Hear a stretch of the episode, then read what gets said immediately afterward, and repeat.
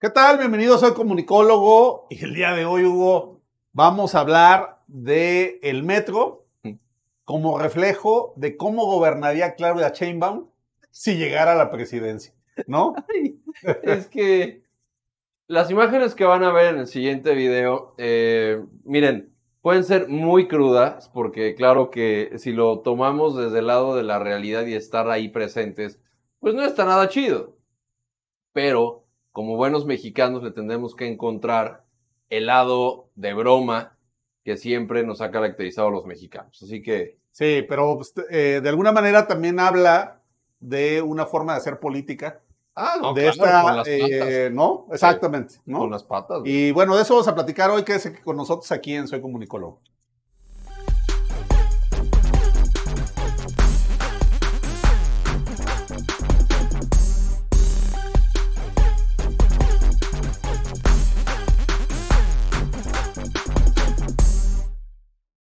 El metro, reflejo de cómo gobernaría Claudia. Y la verdad es que vamos a poner un video, Joel, en el cual hubo una, una, un trabajo de, quiero citar a Van Pipe, de cómo hizo esta genialidad. Pero le vamos a poner también nosotros otro extra que faltó en ese video. Exactamente, ¿no? Para que usted se dé cuenta de cómo eh, la exitosa gestión de Claudia Sheinbaum al frente del gobierno de la Ciudad de México, pues ha dejado abandonada literalmente al metro, ¿no? Totalmente. No solo se les cayó la línea 12, sino vamos a ver pues todo esto que ha venido sucediendo en, el metro de la Ciudad de México. A ver. Primero, Visit Metro y llega todo el mundo acá super salsas. Ahí está Claudia Sheinbaum. Mira, y ahora sí. Canal subterráneo La Raza. Sí, una estación completamente llena de agua. Visita Inundada. México. Está poca madre, todo inundado. La siguiente es. Áreas ventiladas en Chabacano. y las ventanas tronadas. De verdad que, madre mía, y los vidrios reventándose. Punto 3. Temazcal en Pantitlán. todo, todo, humeado, todo incendiado. Segunda. La cascada de Oceanía. Imagínate, no, ya me voy a trabajar. No, ya no, güey.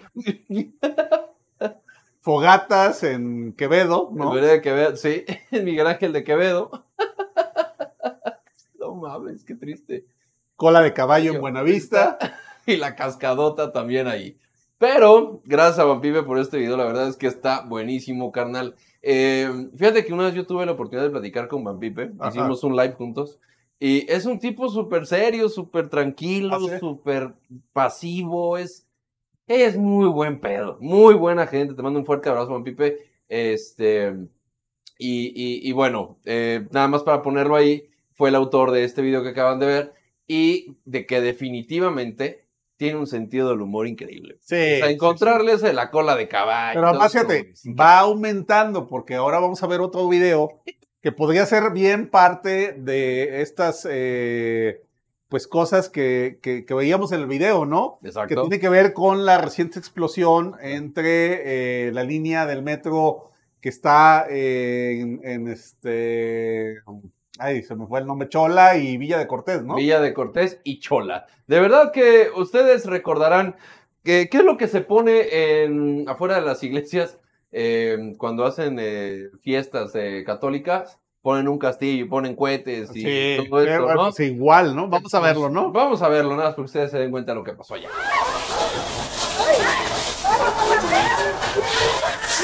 Vean la señora que viene corriendo de negro detrás. Los gritos, güey. Los gritos. Escuchen los gritos, por favor. Es que son terribles. Y la explosión, o sea.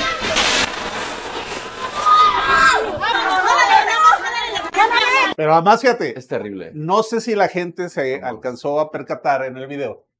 ¿Quién es la última persona que viene corriendo en, el video, no? Qué culero eres, porque te bueno, güey. Es que hay que verlo. La señora que viene, o la señorita que viene. Eh, es una monja. Es una monja. Es una persona que. Perdón, este, perdón que me tenga que reír, pero Por eso mi, mi, mi contextualización de que ponen los cohetes en la fuera de las iglesias, güey. Sí, claro. Pues en este tema, pues hasta la monja salió corriendo de tanto cohete que había en el pinche metro.